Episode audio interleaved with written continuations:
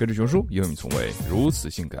有这么一句网络用语啊，已经闯荡江湖多年了，叫“你行你上”啊。然后呢，我们可爱的网民们就把它翻译成了 “You can you up” 呀。听到这句话的时候啊，我实在是觉得我 can 我得 up 了。它所对应的英文到底应该是什么呢？有这么几句俗语。首先，Don't talk the talk if you can't walk the walk。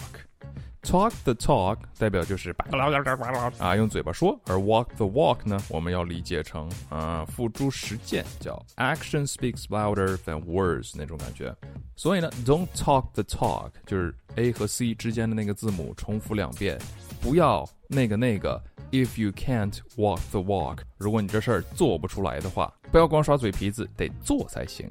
Don't talk the talk if you can't walk the walk。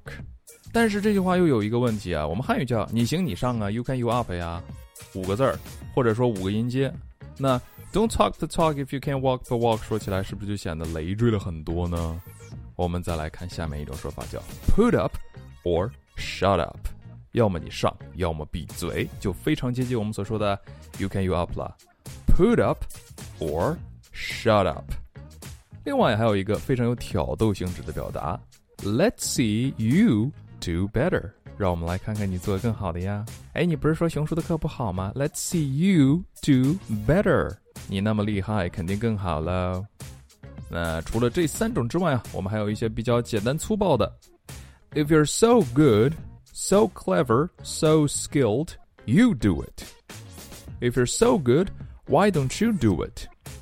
If you're such an expert, why aren't you doing it? 或者更简单的，You do it then. 你觉得在英语里表示这些“你行你上”的表达和我们汉语的“你行你上”啊，哪个更霸气呢？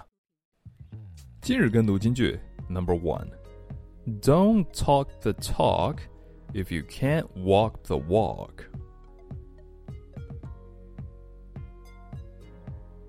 Number two, put up or shut up.